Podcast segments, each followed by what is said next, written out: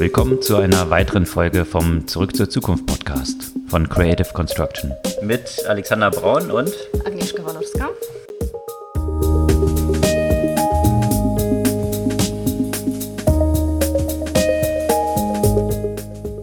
Was gab's Neues letzte Woche? Nein, zunächst mal zurück zu unserem Podcast, zurück zur Zukunft und zurück wieder in Berlin. Hallo.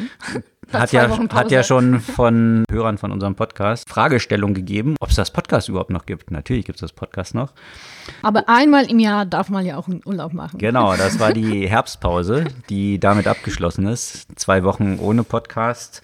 Und, Und in der Zeit ist eine Menge passiert. Ja, genau, eine Menge passiert. Äh, nicht nur bei uns im Urlaub. Du warst in Marokko, genau, ich in, in Israel, also so ähnlichen Regionen und doch Zumindest sehr unterschiedlich. äh, ja, und jetzt sind wir wieder zurück mit dem Podcast natürlich viele Themen, die in der Zwischenzeit sich so abgespielt haben, äh, ihre Schatten auch noch weiter vorauswerfen. Deswegen vielleicht in diesem Podcast so ein bisschen weniger dieses Tagesaktuelle. Mhm. Ja, also viele Themen haben so ein bisschen, wie soll ich sagen, jetzt äh, aus der Metaebene betrachtet, sehr weite Auswirkungen. Äh, und ja, auf die, denke ich mal, gehen wir heute so ein bisschen stärker ein, weniger so auf dieses Tagesaktuelle. Dass mhm. bei Softbank und WeWork eine ganze Menge wiederum passiert ist, glaube ich, ist ein Given. Das äh, kann man Haken hintermachen. Werden wir jetzt nicht weiter vertiefen, kann man, kann man viel zu nachlesen. Aber mhm. was sind so aus seiner Perspektive die Themen, die jetzt auch über diesen Verlauf von den letzten zwei Wochen mhm. so Bestand haben und weiterhin auch die äh, Nachrichten dominieren werden? Ja, also ich habe ja vor zwei Wochen so diesen Aufschlag versucht zu machen, äh, auch positive News zu melden. Wenn man jetzt äh, natürlich diese etwas äh, breitere Perspektive äh, jetzt einnimmt, geht es dann doch äh, eher ins, ähm, vielleicht nicht ins Negative, aber zumindest äh, ins Fragwürdige. Mich hat es auch, auch, auch im Urlaub, als ich die Nachrichten gelesen habe, immer wieder das Thema Pol Political Advertising und die Diskussion um Facebook und äh, Twitter in diesem Kontext beschäftigt. Und ja, also sehr schwieriges, äh, komplexes Thema, finde ich. Und äh, da wurde Jack Dorsey sehr dafür gefeiert, dass er gesagt hat, äh, Twitter verbietet jetzt einfach Political Advertising. Und ich glaube, das ist alles extrem einfach gedacht.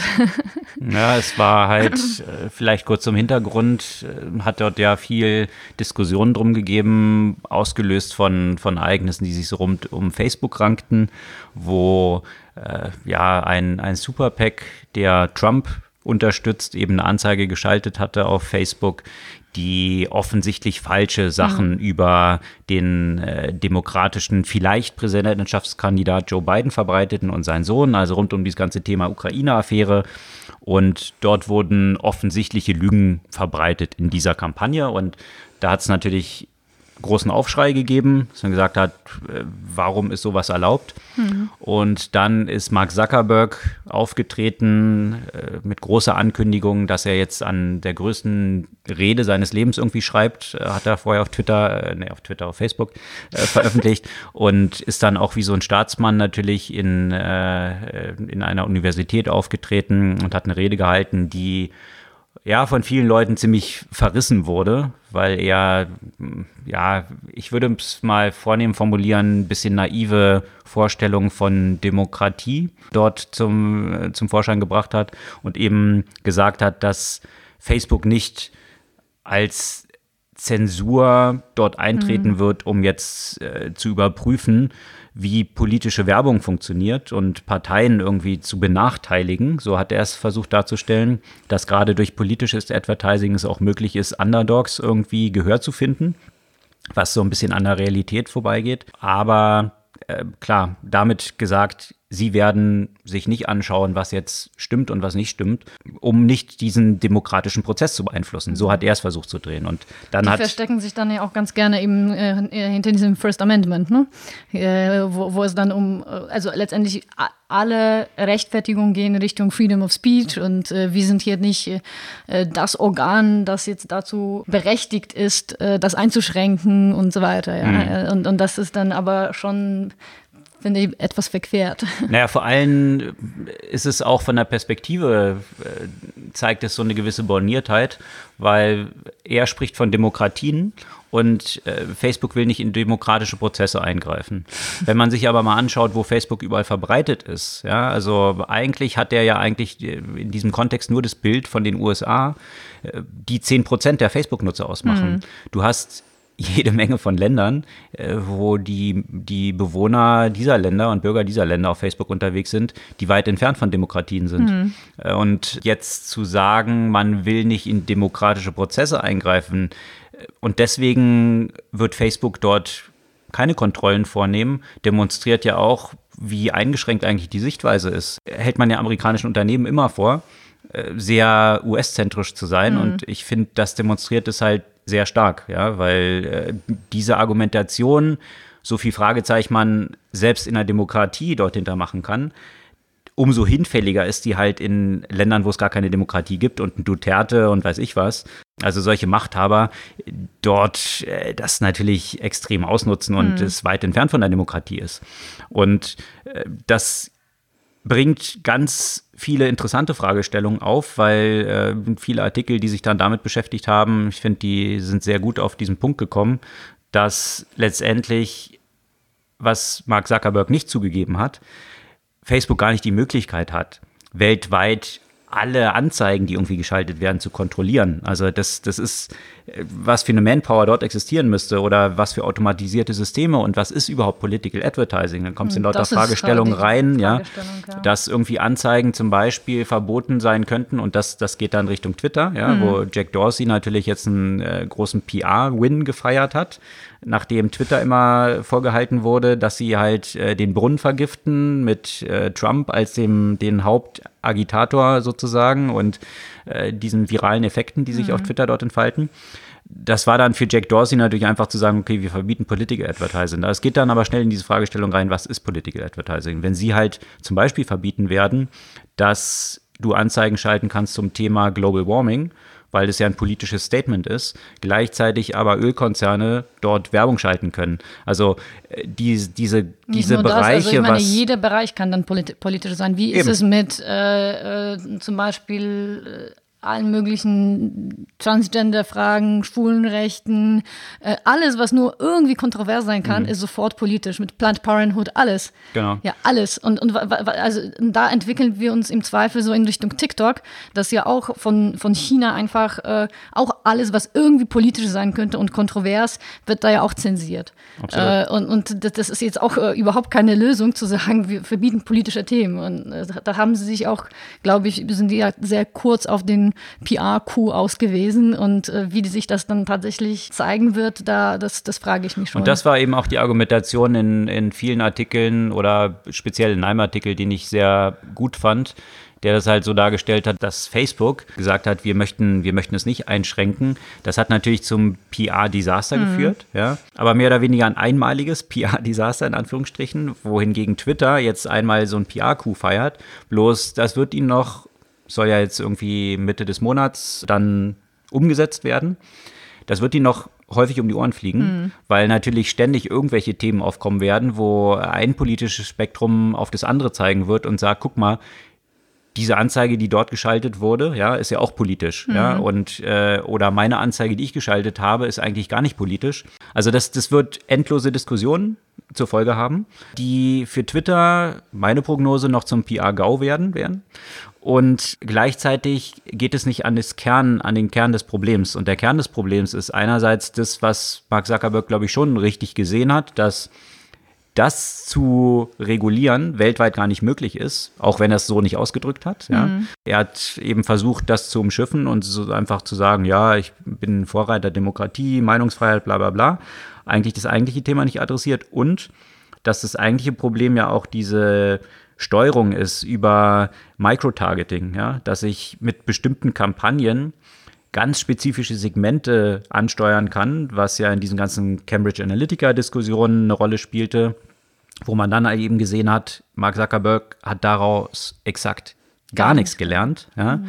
weil das das eigentlich Kernproblem ist, dass auch andere politische Spektren ja gar nicht sehen, was für Anzeigen überhaupt existieren, mhm. die bestimmte Nischengruppen targeten und mit totalen Fringe-Themen oder mit, mit ideologischem Schwachsinn dort daherkommen. Was der Grund letztendlich dann ja auch für diese Polarisierung ist. Absolut. Weil, weil ich nur bestimmte Inhalte letztendlich sehe und gar nicht in die Diskussion treten kann mit jemandem anderen, weil wir gar nicht die gesamte Basis, die gleiche Basis haben für mhm. die Diskussion. Plus wie viel davon von dem, was eigentlich diese negativen Auswirkungen hat, sowohl auf Twitter als auch auf Facebook, findet tatsächlich in politischen Kampagnen, in Anzeigen mhm. statt. Die Akteure, die dort unterwegs sind, auch wenn sie politisch gesteuert sind, die versuchen ja meist als irgendwie private Accounts rüberzukommen und dort Anhänger zu finden und das zu multiplizieren. Gab es auch einen super Artikel zu von, von äh, einem Insider, hm. der in so einer Trollfarm quasi gearbeitet hat, die politische Ads eben verbreitet, also nicht Ads verbreitet haben, sondern als Privataccounts äh, tausend von Followern gesammelt haben, um zu agitieren. In hm. alle Richtungen. Das ist halt eine PR-Agentur, die geheiert wird vom linken Spektrum, vom rechten Spektrum, allen. Nicht nach politischer Orientierung, sondern halt, ob Kohle fließt oder nicht Kohle fließt. Und ähm, das, das ist war das. ja schon übrigens auch bei der Kampagne von, äh, bei der letzten Kampagne von Trump, nicht nur von Trump, sondern auch von Hillary, dass äh, 30 Prozent der gesamten Nachrichten, die über Twitter verbreitet äh, wurden, wurden von Bots verbreitet. Absolut. Ja. Und das, und, und da kommen wir, wenn man solche Diskussionen führt, kommen wir zu diesem Kernproblem eigentlich. Mhm. Also A, das Kernproblem ist nicht diese politisches Advertising, ja, mit irgendwelchen Anzeigen. Ähm, das Kernproblem ist, dass äh, Social Media Multiplikationseffekte hat und Microtargeting ermöglicht, die du gar nicht so identifizieren kannst. Plus, wenn du an dieses Thema reingehst, dass ich das Targeting einschränken kann, dann kann ich vielleicht mehr in eine Richtung gehen, wie ich einen wirklichen Impact haben kann. Ja? Und, und jetzt einfach pauschal zu sagen, es werden Anzeigen verboten im politischen Kontext oder nicht verboten, äh, das, das wird keine Auswirkungen haben. Deswegen sind es so Nebenkriegsschauplätze, an denen man sich aufhält und die jetzt auch in den Medien so geführt werden, die am eigentlichen Kern des Problems absolut vorbeigehen. Ja. Ich frage mich halt, äh, also zwei Sachen in dem Kontext von, äh, von den politischen Ads. Also ich bin absolut dafür, dass, dass es die gibt. Ich mhm. glaube, das gehört auch zur Demokratie, dass man, dass man eben für die Partei auch eine Werbung schalten kann. Mhm. Aber da sind so zwei Fragen für mich. A, in Deutschland ist es jetzt nicht möglich, nicht nur wenn du ein äh, po politischer Werber bist sozusagen, sondern auch wenn du ein Produkt verkaufst, darfst du auch keine falschen Aussagen in der Werbung äh, bringen. Ja? Mhm. Wer reguliert das? Ja, das ist ja hier irgendein Gesetz wahrscheinlich. Und vermutlich kann man sich auf dieses Gesetz dann ja auch berufen, wenn eine falsche Anzeige geschaltet wird. Und dann muss ja der entsprechende äh, Hersteller oder die entsprechende, das entsprechende Unternehmen irgendwelche Strafzahlungen machen. Wie ist es in dem politischen Kontext? Äh, wie ist es in den USA? Weil viel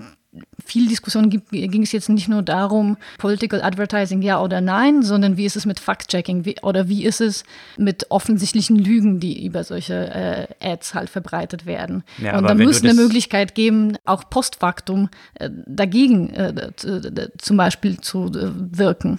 Ja, aber wenn du es schon auf der politischen Ebene nicht hinbekommst, wenn man in den USA hm. von Präsidentenseite von Alternative Facts spricht. Ja, klar, ja, das ist ja was, schon das Problem. Ja. Ich meine, hm. worauf soll man sich dann einigen? Ja, also das, das ist, äh, das Problem ist halt ein viel grundlegenderes, hm. ja. Und äh, Alternative Facts, wer sagt denn dann, also wenn du sagst, es gibt irgendwie Global Warming, ja, und der andere sagt, nee, das ist ein Hoax, wer checkt die Fakten?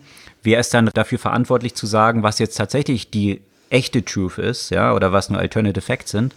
Also man ist da halt in solchen Bereichen drin und äh, deswegen glaube ich, ist dieser, dieser Kern, zu dem es kommen muss und äh, das Einzige, hm. wie man, wie man die negativen Auswirkungen davon eindämmen kann. Also ich sehe es genauso. Jeder sollte, es sollte möglich sein, politische Werbung zu machen und, und das eigene Programm ja auch zu demonstrieren. Die Frage ist bloß, was für Mechanismen hat man in dem System drin, die negative Auswirkungen haben. Mhm. Und da sind tatsächlich diese Themen von, von irgendwie Microtargeting, von bestimmten Interessengruppen, die ich dann überzeugen kann. Solche Sachen sind, glaube ich, ein Kernproblem, was man ausschließen kann.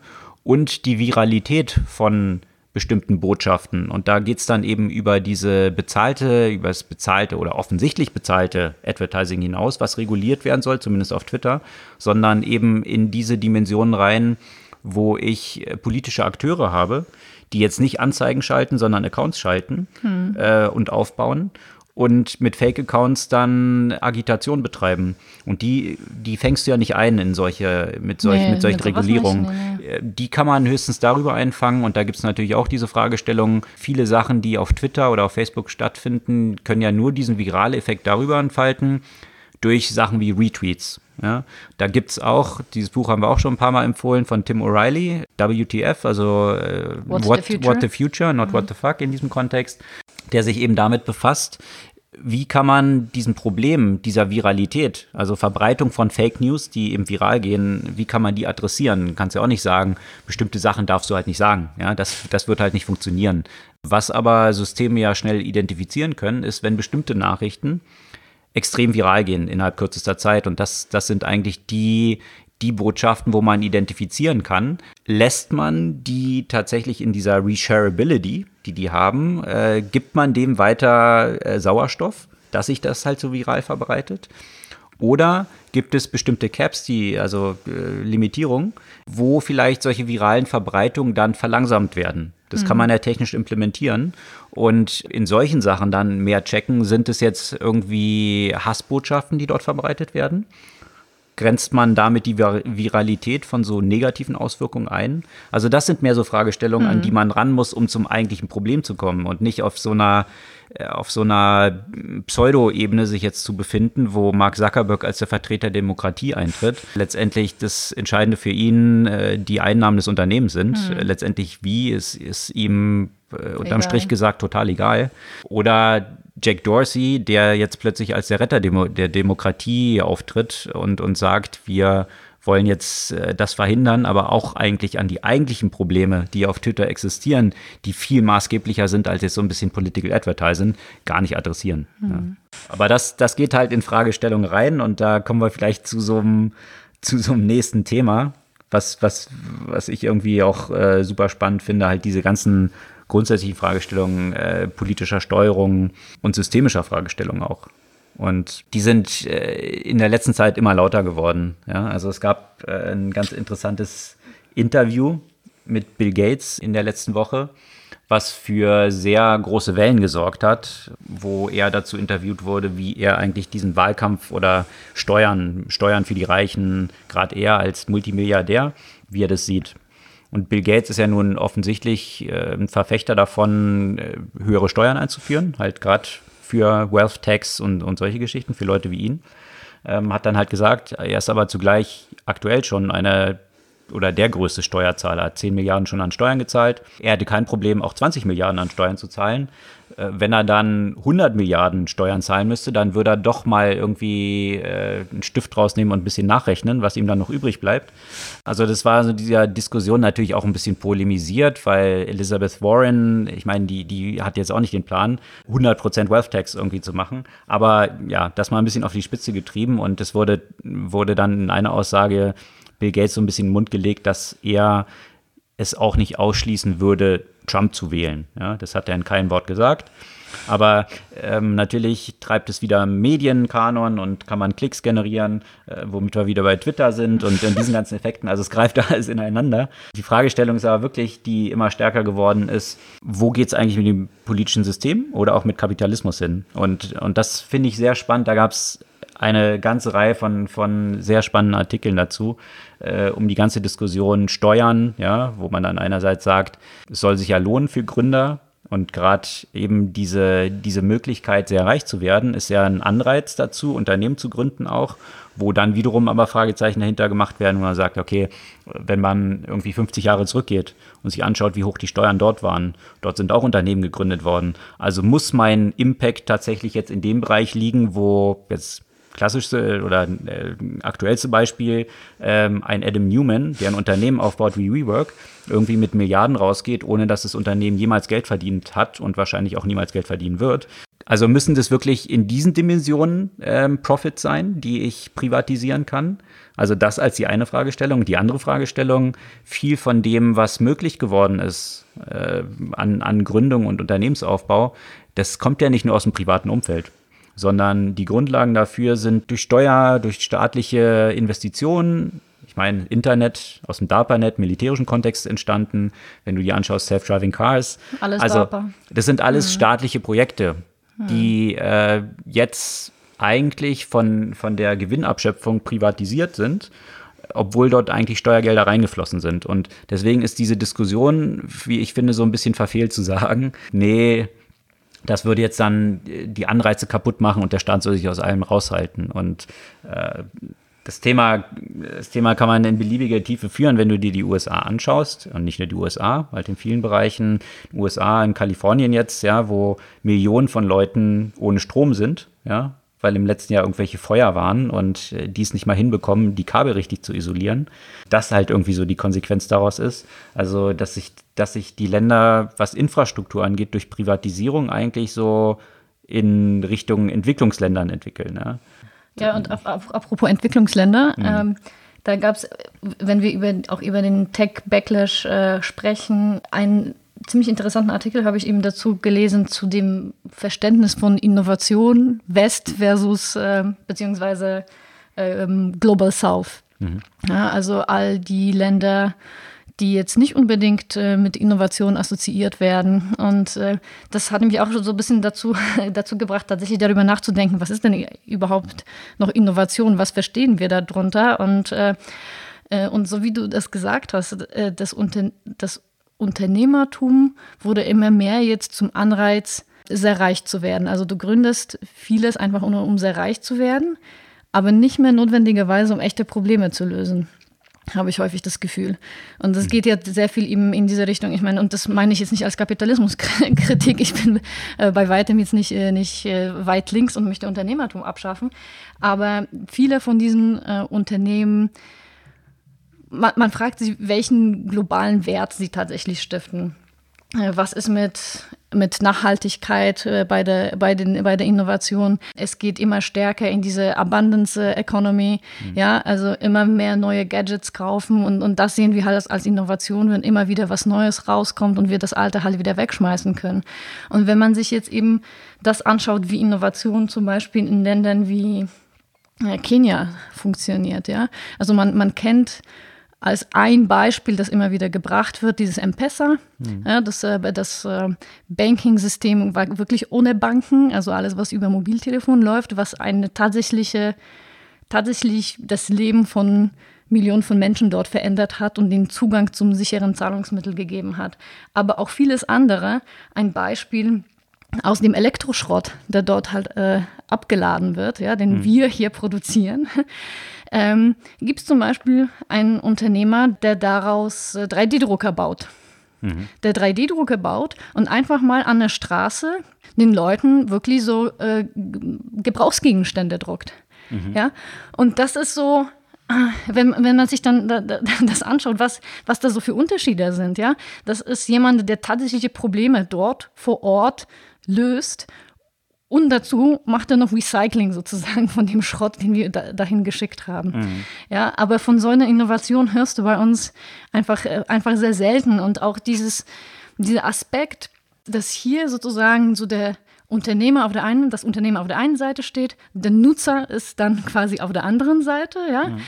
Und kennst du vielleicht auch diesen, diesen Ausdruck? Es gibt ja nur zwei Leute, die ihre Kunden als Nutzer bezeichnen, äh, die Softwareunternehmen und Drogendealer. Äh, ansonsten sind es Kunden, äh, weil wir ja eben in dieser Attention-Ökonomie sind, weil es auch darum geht, den Leuten immer mehr Attention abzunehmen und der Kunde ist tatsächlich, also oder der Nutzer ist tatsächlich nicht unbedingt Kunde. Mhm. Während wenn du dort, also im Global South nochmal nachdenkst, ist das, das, Unternehmertum und das Nutzen oder das, das Kundesein viel näher beieinander. Und die Nutzer selbst sind letztendlich aktiver, nicht einfach nur passive Konsumenten von Medien zum Beispiel. Mhm. Und das finde ich halt sehr interessant, diese, diese wirklich sehr unterschiedliche Ansätze zu, zu Innovation. Deswegen glaube ich, dass einiges an echter Innovation von dort noch kommen wird, weil dort gibt es noch echte Probleme, die überwunden werden müssen, mhm. die ein bisschen darüber hinausgehen, wie löse ich jetzt irgendwie ein Dating-Problem von 30-Jährigen. Ja. Das geht aber auch eben, da, da gab es äh, in der vergangenen Woche ein sehr empfehlenswertes Podcast zu diesem Thema, mhm. wo Carlotta Paris, die ja Ökonomin ist in den USA, kommt aus Venezuela ursprünglich, hat ja ein legendäres Buch geschrieben, was vielleicht der eine oder die andere schon mal gehört haben, wo äh, alle im Silicon Valley Fan von sind, Technological Revolutions and Financial Capital, wo sie über die Zyklen spricht, wenn man sich die Geschichte anschaut, wie neue Technologien sich verbreitet haben, ja, wie das immer begleitet war von Financial Bubbles, von Investment, von neuen Infrastruktur, von ganz neuen Paradigmen, die jeweils mit neuer Technologie gekommen sind. Mhm. Und die hat sich jetzt auch sehr intensiv damit befasst. Was sind eigentlich die Auswirkungen des, was du jetzt gerade gesagt hast, von mhm. Sustainability, Langfristigkeit? Und äh, wieder zu dem Thema zurück staatlicher Steuerung und auch Steuersystem. Sie macht dort ein ganz zentrales Problem aus. Und zwar, dass keine Incentives geschaffen sind, langfristig zu denken. Und da ist sie auf dem Standpunkt, dass eigentlich kurzfristige Gewinne halt, was du jetzt hast in der Financialization von, von, von irgendwie High-Speed, High-Frequency-Trading, wo Gewinne innerhalb von Stunden generiert werden, da fordert sie, dass diese Sachen mit 95 Prozent besteuert werden müssten. Gewinne, die im Monatszyklen erwirtschaftet werden, vielleicht dann irgendwie mit 70 Prozent und so weiter, dass du dann irgendwie bei zehn Jahren Horizonten von 10 Prozent oder nur bist. Mhm. Ja, als Größenordnung. Um ein langfristiges Denken in die finanziellen Überlegungen reinzubekommen. Weil nur wenn du langfristig denkst, kannst du sustainable oder echte Innovation kreieren. Hm. Und das, was halt aktuell passiert, ist halt hauptsächlich sehr kurzfristig getrieben. Das siehst du ja in allen Unternehmen, was von Quartalen zu Quartalen geht, wo man dann einerseits sagt, ja, ist eigentlich cool, einen, äh, einen Gründer noch drin zu haben, ja, schau dir Amazon an, äh, der wesentlich weiter denkt, ja, als nur in Quartalen. Und noch die Macht hat, das Unternehmen so auch zu steuern. Und, und wirklich viele, äh, jetzt kann man Fan von Amazon sein oder nicht, ja, man kann sicherlich aber nicht sagen, dass Amazon keinen riesen Impact gehabt hm. hätte und irgendwie auch das Leben von vielen Leuten sehr positiv beeinflusst hat. Ja? Von daher diese Langfristigkeit über das Steuerungssystem von staatlicher Seite auch reinzubekommen. Und natürlich ist sie jetzt auch nicht jemand, äh, Carlotta Paris, die sich auf den Standpunkt stellt, ja, super, alles soll der Staat machen. Sie ist nach wie vor natürlich ein Verfechter von, von Kapitalismus, ja, weil das das System ist, was tatsächlich diesen Wohlstandsgewinn für die meisten Leute schon gebracht hat. Bloß diese Diskussion immer dazu zu führen, äh, in, in dieser Richtung zu führen, dass irgendwie staatliche Steuerung dann gleich ähm, Kommunismus sei. Ja, das ist total verfehlt. Und starke staatliche Steuerung ist auch erforderlich. Und, und wenn du dann halt das, was du auch gesagt mhm. hast, mit irgendwelchen äh, großen Konzernen, die dann entstehen im Internetbereich, die, äh, die ihre Kunden als User betrachten, mhm. da gibt es natürlich jetzt ja auch diese Diskussion, wie geht man mit solchen entstehenden Monopolen um? Äh, da geht es auch wieder um politische Regulierung, dass man sagt, jetzt diese Breakup-Diskussion, ja, Antitrust, mhm. Äh, sollen diese Konzerne aufgebrochen werden. Bloß das geht ähnlich wie in der Diskussion, die wir am Anfang hatten, rund um Nachrichten politischer Natur, geht es am eigentlichen Kern vorbei. Mhm. Weil der eigentliche Kern, wenn ich jetzt Facebook nehme und sage, wir brechen es auf in WhatsApp, in irgendwie Facebook, in äh, Instagram, dann hast du trotzdem noch das Gleiche halt in separaten Companies.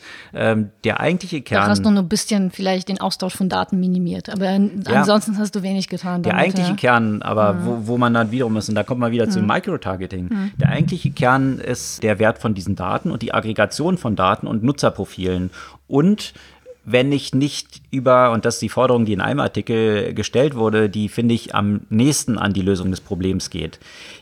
Die Lösung des Problems ist nicht das Aufbrechen von diesen Unternehmen, sondern die Öffnung dieses Systems über Schnittstellen. Mhm. Also ähnlich ist, was hier in Europa äh, erfolgt ist bei Banken mit der PSD2, dass die Nutzerdaten offen zugänglich sind für Unternehmen, denen die Kunden Zugang dazu geben und dann plötzlich Innovationen möglich werden. Genauso sollten Facebook und viele andere Unternehmen dazu verpflichtet werden, offene Schnittstellen bereitzustellen, dass ich mir selbst eigentlich definieren kann, äh, ich, jetzt bin ich auf den Algorithmus von Facebook angewiesen, der mir sagt, welche Sachen für mich relevant sind und was ich lesen will. Hm. Wenn dort Unternehmen selber Innovationen reinbringen können und sagen können, guck mal, hier dein Newsfeed kann auch anders dargestellt werden, welche Sachen sind wirklich relevant für dich. Damit bekommst du eine Innovation hin und nicht eine zentralisierte Steuerung, sondern wirklich die Nutzer mehr denen die Kontrolle über ihre eigenen Daten zu geben und was für sie eine Relevanz hat. Ja? Mhm. Also das, das ist so der Ansatz dort, was natürlich einerseits auch ein bisschen davon ausgeht,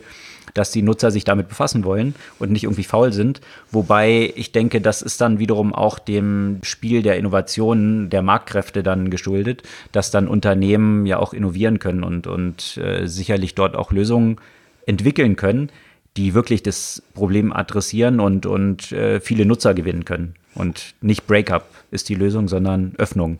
Da wird sich aber Facebook äh, ordentlich dagegen wehren gegen diese Öffnung, ne? weil das ist ja letztendlich das, das Kern äh, das Verfügen über die Daten. So wie es bei den Banken auch der Fall gewesen genau. ist, bloß die meisten Banken haben es hier nicht so wirklich realisiert, was mhm. eigentlich der Wert dieser Daten ist. Nee, überhaupt nicht. Ähm, aber jetzt mal davon abgesehen, mhm. klar werden sie sich dagegen wehren, aber sie werden sich auch gegen Breakup wehren. Mhm. Und die Frage ist aber aus, äh, aus einer Perspektive von, was will ich denn erreichen in einem System? Ähm, was hat den größten Impact? Und mhm. da kann ich jetzt natürlich irgendwie äh, solche populistischen Debatten führen und sagen, wir sollen alle aufbrechen und dann sei das gelöst oder wir sollen politisches Advertising verbieten, dann ist es gelöst. Das ist nicht die Lösung des Problems, sondern mhm. wenn ich mich am Ziel orientiere, was ich erreichen will, gibt es andere Maßnahmen, die wesentlich größeren Impact haben. Aber da könnte man ja sagen, ne, also ich meine, die Daten sind ja teilweise über Schnittstellen offen. Natürlich kann das Unternehmen selbst entscheiden. Ne? Das war ja, äh, das war ja sowohl bei Facebook als auch bei Twitter. Äh, die haben ja auch sehr davon profitiert von den offenen Schnittstellen, dass, äh, dass andere letztendlich Add-ons für ihre Produkte gebaut haben. Mhm. Aber als sie denen gefährlich wurden, haben sie diese Schnittstellen zum Beispiel zugemacht. Ne? Oder die Anzahl der Daten äh, reduziert, die über Schnittstellen zugänglich wurden. LinkedIn hat sich zum Beispiel auch komplett verschlossen. Facebook hat sich teilweise verschlossen. Man kann ja aber auch sagen, dass diese Offenheit äh, im Zugang zu Daten auch sowas wie Cambridge Analytica ermöglicht hat. Gut, aber da ist das Kernproblem wieder, auch bei Cambridge Analytica, mhm. dass nicht die Nutzer in, in, der Kontrolle ihrer Daten das stimmt, sind. Ja. ja? Mhm. Also klar, wenn ich, wenn ich jetzt einfach free for all, offen für alle mache, ja, das hast ja PSD2 auch nicht. Kann ja nicht jeder jetzt einfach auf meine Bankkonten Nein, reinschauen. Natürlich nicht. Ne? Also letztendlich muss der Nutzer entscheiden, wem ich meine Daten öffne was bei Facebook in gewisser Weise ja auch so ein bisschen der Fall war, Cambridge Analytica, aber da hat keine Transparenz existiert. Mhm. Ich konnte irgend so ein Spiel machen und wusste gar nicht, dass meine Daten im Hintergrund abgezogen mhm. werden, plus die Daten sämtlicher Freunde von mir, die nicht mal dieses die Spiel gemacht haben und so weiter. Ja. Mhm. Also war dann die Reaktion von Facebook damals, okay, wir machen es jetzt zu. Und dann kam irgendwie ein oder zwei Jahre später raus, ah, hoppla, ganz viele Unternehmen, aber Netflix, Amazon und so weiter, Google, die haben aber diese Daten weiter genutzt, weil Facebook denen über Apps dann Zugang zu diesen Daten gegeben hat. Das heißt, das Kernproblem ist auch hier wieder, die Demokratisierung die, dessen. Die Demokratisierung mhm. und, und den Nutzer mhm. eben zum Kunden zu machen, der selbst entscheiden kann, wer auf welche Daten Zugriff haben soll. Und deswegen finde ich diese Analogie zu PSD2 hm.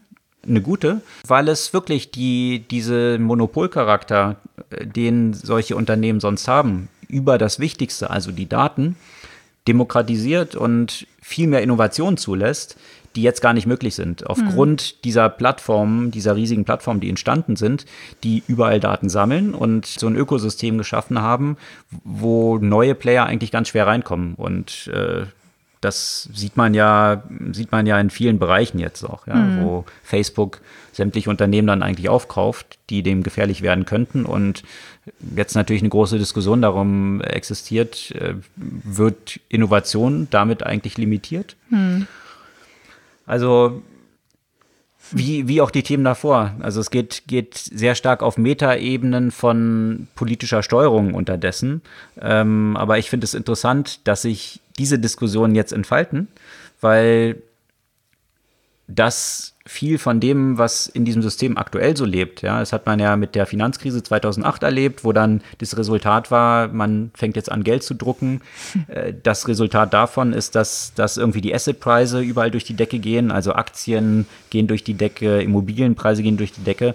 Ähm, viele Leute partizip partizipieren daran gar nicht. Mhm. Und die, das Resultat davon ist dann, dass jetzt in den USA halt in nächster Iteration gesagt wird, Steuersenkung, ja, weil diese Unternehmen dann dieses ganze Geld, was sie irgendwo geparkt haben, dann wieder nehmen würden, um zu investieren. Das Resultat davon ist überhaupt nicht das. Also die Unternehmen haben jetzt nicht mehr investiert, was sie gemacht haben. Sie haben das Geld, was ihnen jetzt plötzlich mehr zur Verfügung steht, dafür verwendet, Aktienrückkaufprogramme zu starten, die weiter den Assetpreis, also die Preise der Aktien und damit auch wiederum die Compensation der Vorstände die ja über diese Aktien äh, auch kompensiert werden, nach oben getrieben haben. Also es hat zu einer weiteren Aufgliederung von Inequality eigentlich geführt, die ein Grundproblem äh, ist bei diesem ganzen Populismus, den man jetzt sieht. Also dieses System, was Kapitalismus äh, an sich ja grundsätzlich sehr gut funktioniert, ist halt in vielen Bereichen pervertiert in einer Richtung, wo halt äh, nicht wirklich alle Beteiligten daran profitieren. Und das zeugt halt und resultiert in diesem Resentment, in der Frustration mhm. von breiten Bevölkerungsschichten, von Wut und dem Aufkommen halt von Populismus. Und ich glaube, wenn man diese Themen nicht adressiert, ist ja in Deutschland nicht anders, wenn du dir anschaust, also so viel Geld zur Verfügung, mhm. ja, durch diese Druckerpressen, was eben irgendwo angelegt werden muss und dann in Schwachsinn fliegt, wie, wie halt WeWork und Co., wo, wo halt äh, Softbank das reinpumpt und den Unternehmen quasi das Geld aufzwängt. Ja, die mhm. sagen ja, du musst mindestens 100 Millionen, selbst wenn du irgendwie nur 20, in Anführungsstrichen, 20 Millionen raisen wolltest als Startup, das macht ja Softbank gar nicht. Du musst mindestens 100 Millionen nehmen und am besten noch mehr, weil die so viel Geld rumliegen haben, was irgendwie investiert werden muss. Gleichzeitig siehst du, dass die Infrastruktur und, und zig Projekte, also wenn du dir irgendwie anschaust, Infrastruktur in Deutschland, ja, von, von USA noch gar nicht zu reden, hat man ja schon gesagt, Schulen, Bahnen, ja, mhm. was die Privatisierung in diesem Kontext gebracht hat, ist nicht unbedingt ein Vorteil. Ja? Mhm. Und äh, Netz, so viele ne? also Netz, allem, also Netzausbau, meine, all diese Sachen, ja. die liegen brach. Dort, dort mhm. gibt es einen riesen Bedarf an Investitionen, die aber nicht stattfinden.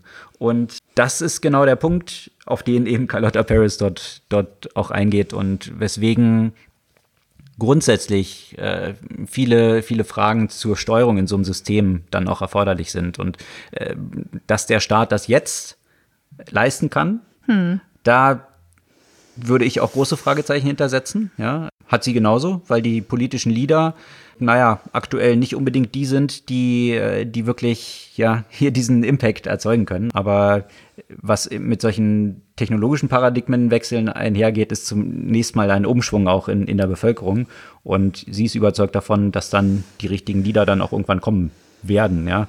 Ähm, die, die Frage, Frage, ist, in welchem zeitlichen Horizont. Genau, ja? und was also, dazwischen kommt. Genau. Ne, ja. Weil äh, ich meine, sie hat ja dieses Beispiel von 30er versus 50er Jahre äh, genau. gebracht. Äh, äh, nur irgendwie sollte man jetzt nicht vergessen, was so. zwischen den 30ern und 50ern war. Im Idealfall ein paar Jahre dazwischen aussparen, ja. Ja, auch wenn es langfristig positive Entwicklung bringt, weiß nicht, ob man dazwischen äh, so eine Totalkatastrophe äh, haben möchte, um diese positive Aspekte dann später zu erwirken. Mhm.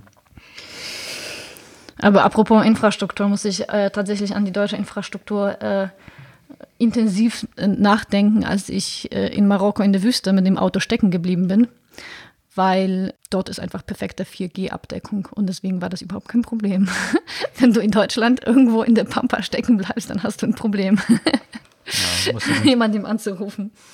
Ja, sogar mitten in Berlin hast du das. Sogar mitten in Berlin, ja, genau. Aber dann kannst du ein paar Meter laufen und dann hast du vielleicht wieder ein bisschen mehr als Edge, aber äh, ja. Apropos noch, weil, weil du meintest, äh, äh Facebook äh, etc. kaufen halt alle Unternehmen auf äh, die ihm gefährlich werden können. Und äh, im Zweifel stoppen sie damit so ein bisschen die Innovation. Es gibt ja ein Unternehmen, das die irgendwie wieder kaufen können und so richtig kriegen sie das hin zu kopieren und das ist TikTok. Und gegen die versuchen es aber fleißig. Sie, sie ja. versuchen es mhm. fleißig, aber sie versuchen es natürlich auf einer anderen Ebene ja auch zu verhindern, auch durch, durch Regulierung äh, mhm. entsprechend. Und ähm, äh, Im Moment ist es jetzt äh, in der jüngeren Zielgruppe, ist äh, TikTok auch in den USA deutlich häufiger genutzt als Facebook zum Beispiel. Und auch wieder so ein Schauplatz von dem China versus USA-Konflikt. Ne? Mhm.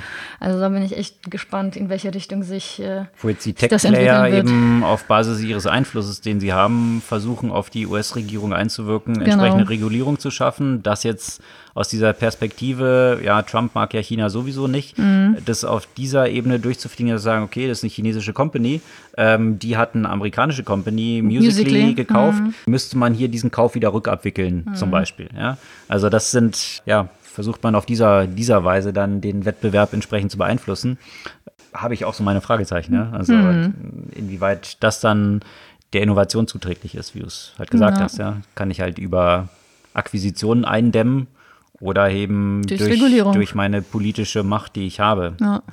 Hast du sonst noch Themen für diese Woche? Ähm, vielleicht jetzt eine, also es ist eine Sache, äh, die jetzt in dieses Thema gar nicht reinpasst, aber auch in einen schon einen allgemeinen Trend so ein bisschen in, in Technologie. Äh, das Thema, dass äh, Google Fitbit gekauft hat.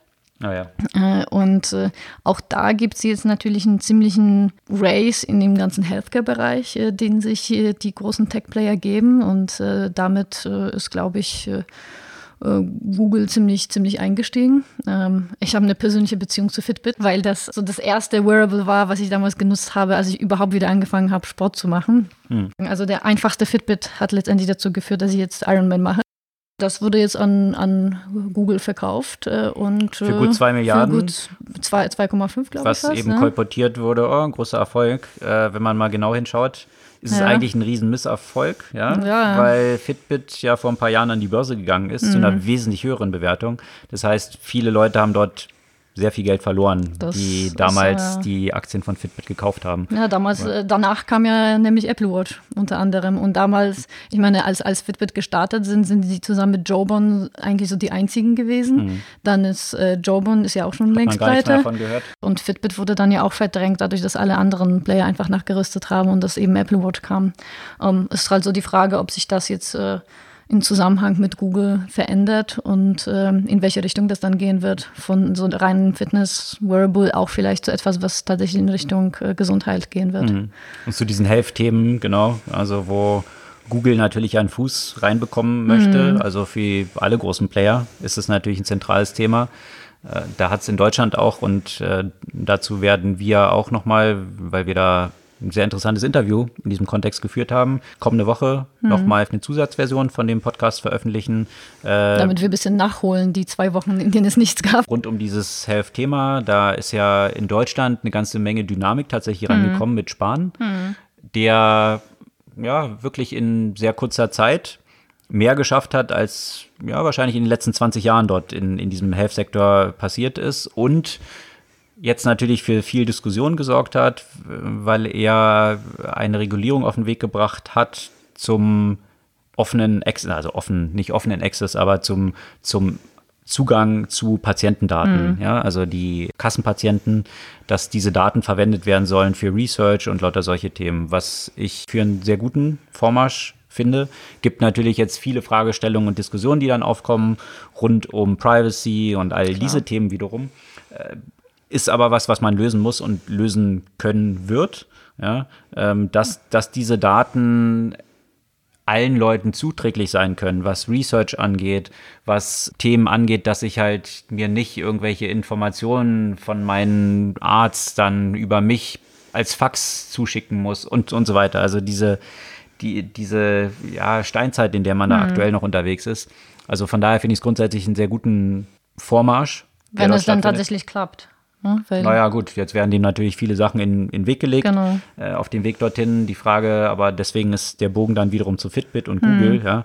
Wenn der Staat nicht die Rahmenbedingungen schafft, dann werden es halt Privatunternehmen schaffen. Und äh, dann ist der Zugang zu diesen Daten wiederum privatisiert in der Hand Mhm. von einzelnen Konzernen. Und das ist sicherlich auch nicht das Ziel, wo wir hinwollen. Absolut. Und deswegen, da kommen wir wieder zu dem Oberthema zurück.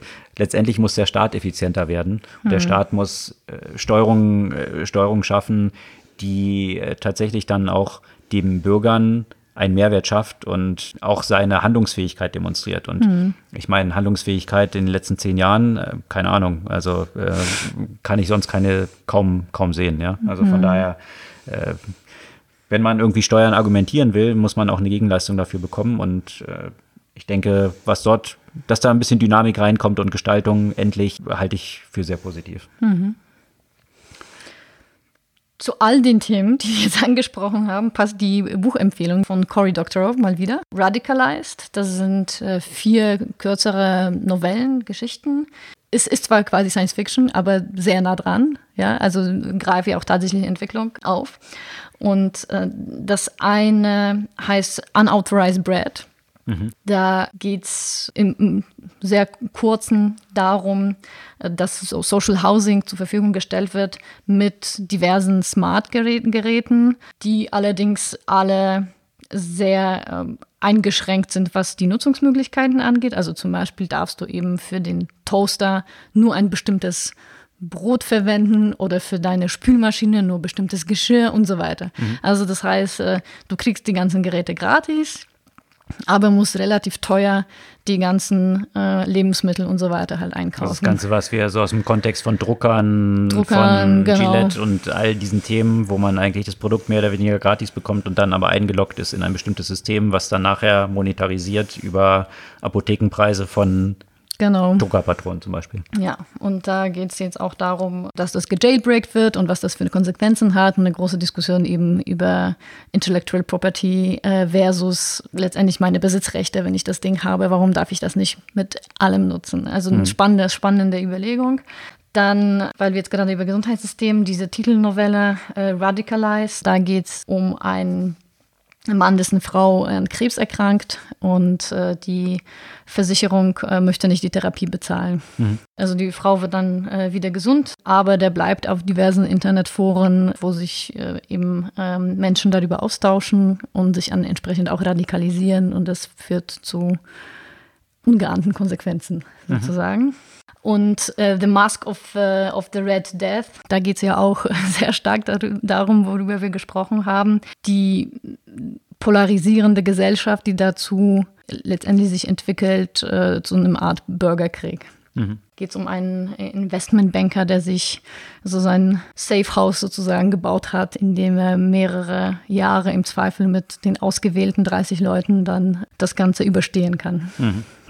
Äh, also die Romanversion eines Peter Thiel, der im Wahlkampf ja sehr aktiv war und sich parallel dann aber äh, sein großes Anwesen in Neuseeland, Neuseeland gekauft ja. hat, inklusive Staatsbürgerschaft, um When Shit Hits the Fan dann äh, einen Ausweg zu haben, den genau. vielleicht die anderen, die nicht über diese Mittel verfügen, nicht unbedingt haben. Genau. Also das sind interessante, definitiv interessante gesellschaftliche Überlegungen, die er ja. da anstellt. Ja. Okay. Spannende Buchempfehlung. Äh, was ich noch hinzufügen möchte, das hatte ich ja auch erwähnt, äh, dieses Podcast, wo Carla de Paris jetzt interviewt war, ein sehr spannendes Interview. Äh, das ist im Rahmen einer Podcast-Reihe von HBR, also Harvard Business Review, und das Podcast nennt sich Exponential View. Mhm wirklich eine super Reihe, wenn man interessiert ist in Themen, die etwas in die Tiefe gehen. Also es geht immer in jeder Podcast-Folge um ein spezifisches Thema, mhm.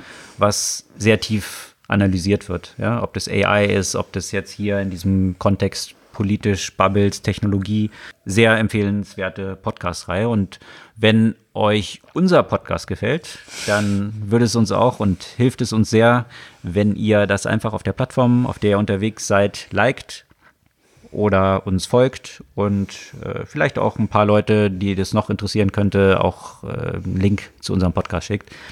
Der Mechanismus vom Discovery in Podcast-Plattformen ist nämlich ziemlich broken. äh, von daher hilft uns das sehr weiter. Ansonsten äh, sämtliche Artikel, über die wir hier gesprochen haben, veröffentlichen wir auch immer mit Links auf unserer Podcast-Blog-Seite, wie gehabt, und hören uns kommende Woche wieder. Bis dann.